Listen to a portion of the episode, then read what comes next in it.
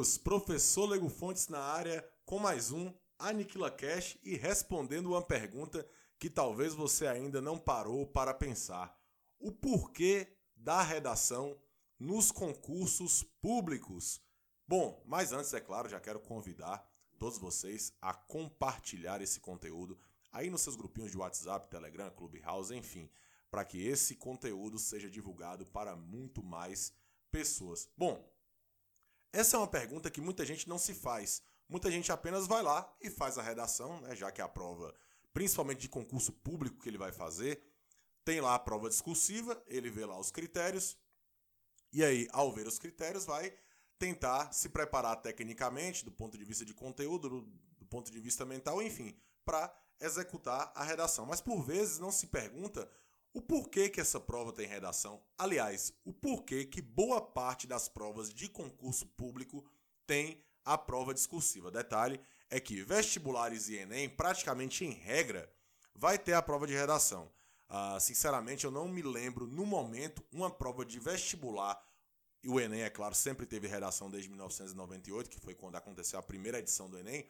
Mas prova de vestibular é muito difícil que não tenha a prova de redação. Concursos públicos ainda há alguns que não tem prova de redação, mas, por exemplo, se você pegar a carreira policial, só para citar aqui um, um, exemplo em que eu trabalho bastante né, com a carreira policial, você vai ter praticamente todas as provas com a discursiva, né? Claro que você vai ter ali uma ou outra, um ou outro estado, uma, uma polícia militar, por exemplo, que não vai ter, ou uma prova de polícia civil, mas em regra aí, boa parte da carreira policial e boa parte dos certames dos concursos vai ter redação mas ninguém se pergunta o porquê dela.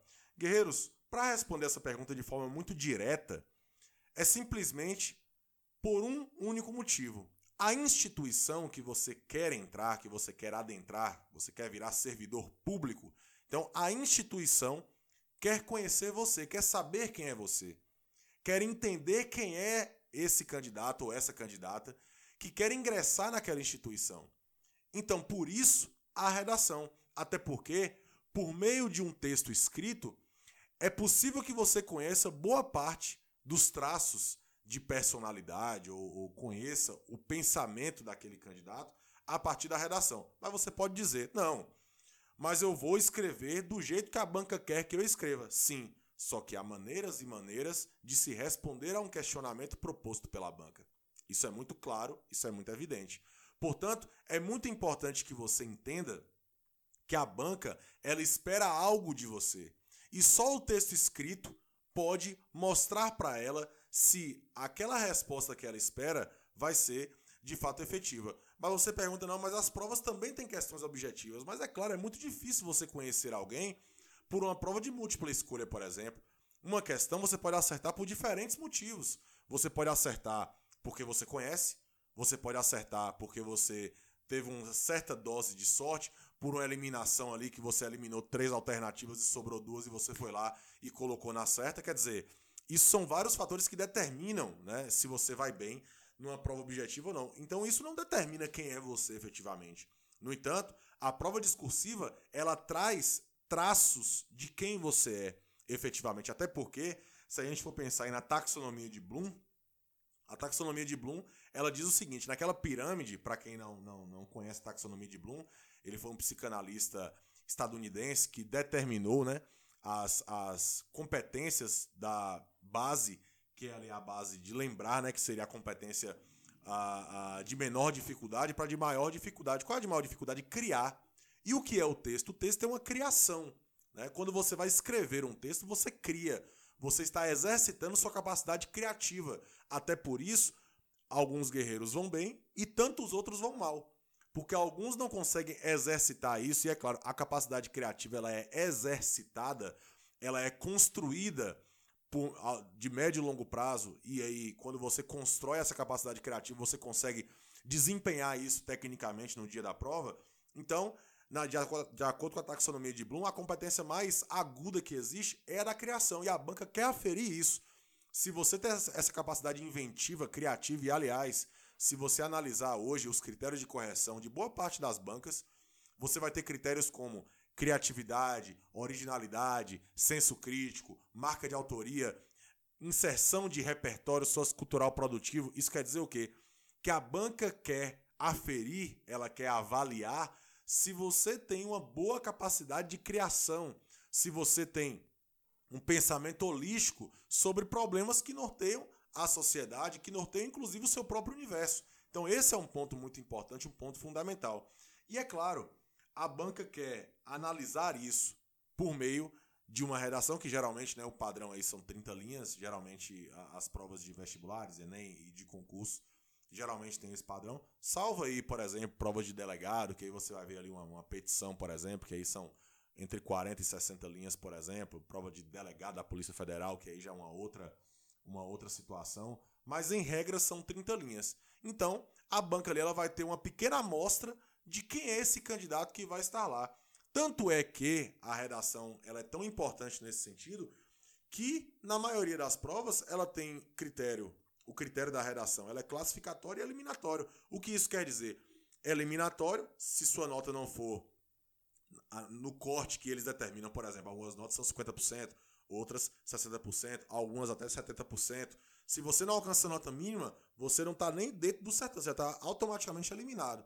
Esse é o critério eliminatório. E classificatório é: quanto maior for sua nota, melhor será a sua colocação. Portanto, essa, essa, essa razão, esse motivo da redação estar lá, além de toda a importância que as bancas dão à prova discursiva, é justamente a ideia de tentar conhecer o candidato, é de tentar realmente uh, entender aquilo que você pensa sobre a sociedade, sobre os problemas que norteiam e, aliás, uma das coisas que essas bancas avaliam, principalmente se o tipo textual for dissertativo argumentativo, que é da maioria das, das, das provas, né?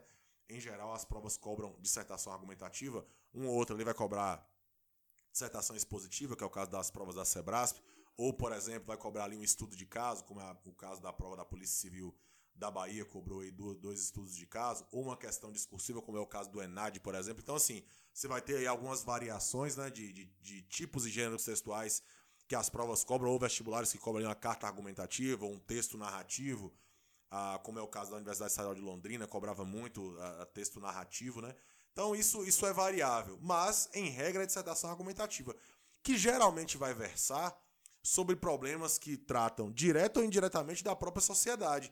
E é claro, a instituição quer saber o que você pensa sobre isso. Então, um primeiro impacto, um primeiro momento em que a banca vai te conhecer sem saber de fato quem é você, é por meio da redação. Então, por isso a nossa preparação para essa prova tem que ser tão aguda, tem que ser tão efetiva. E eu sempre digo que a preparação para as provas discursivas, elas têm que ser de médio longo prazo, para que você consiga atender a essa demanda que a banca a, a, impõe, que é imperativo a, a, sua, a sua execução na prova. Então, a banca ela dá uma importância muito grande para a redação, como nós vimos aqui, por conta dos critérios, por conta de todos os fatores que eu já elenquei. E é claro, a sua preparação ela tem que ser de médio e longo prazo, porque a importância da redação nas provas é muito grande. Sinceramente, a, a minha carreira inteira, praticamente, ela foi, ela foi norteada pela conscientização dos guerreiros nesse sentido deles realmente entenderem que a redação é uma disciplina fundamental para que ele consiga desempenhar, fundamental para que ele consiga alcançar o, o, o, êxito, o mérito de conseguir a aprovação. É muito difícil que você veja em cursos muito concorridos, e aí se for falar do Enem, o caso de medicina, se for falar aí das provas que eu citei agora há pouco, PRF, PF, a, provas de polícias de modo geral, da carreira administrativa, jurídica, bancária, enfim, qualquer carreira que você vá a se propor a, a, a executar um certame, você vai perceber que a, a, a, não se pode pensar em aprovação sem uma redação de alto nível. Isso é praticamente impossível. É muito difícil você ser aprovado em uma prova como essa se você não tiver uma redação de alto desempenho e detalhe. Se você analisar os gráficos dessas provas, você vai perceber, por exemplo, Enem ano a ano, apenas 2 a 3% dos candidatos tiram acima de 900 pontos na redação. Ou, por exemplo, na prova PRF aí, dos 4.500 classificados, em torno de 15% não conseguiram a nota mínima na redação, ou na prova discursiva, né? A nota mínima é o que era metade da nota, que eram 10 pontos, porque valia 20 pontos. No concurso do MPU de 2010, foi a maior reprovação, ou uma das maiores reprovações por conta da redação da história em que 70% dos candidatos foi reprovado por causa da redação. Então, assim, isso só nos mostra que a importância da redação ela é e continuará sendo muito grande, porque as provas não vão parar. E, aliás, até concursos que tradicionalmente não tinham redação, como é o caso do Banco do Brasil, que muitos anos não teve redação, passou a ter de uns anos para cá.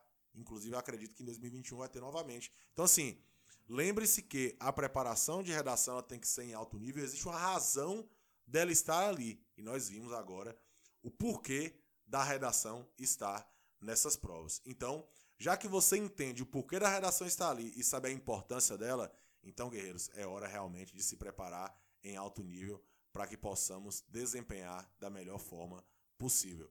Esse foi o Aniquila Cash e vamos para cima deles.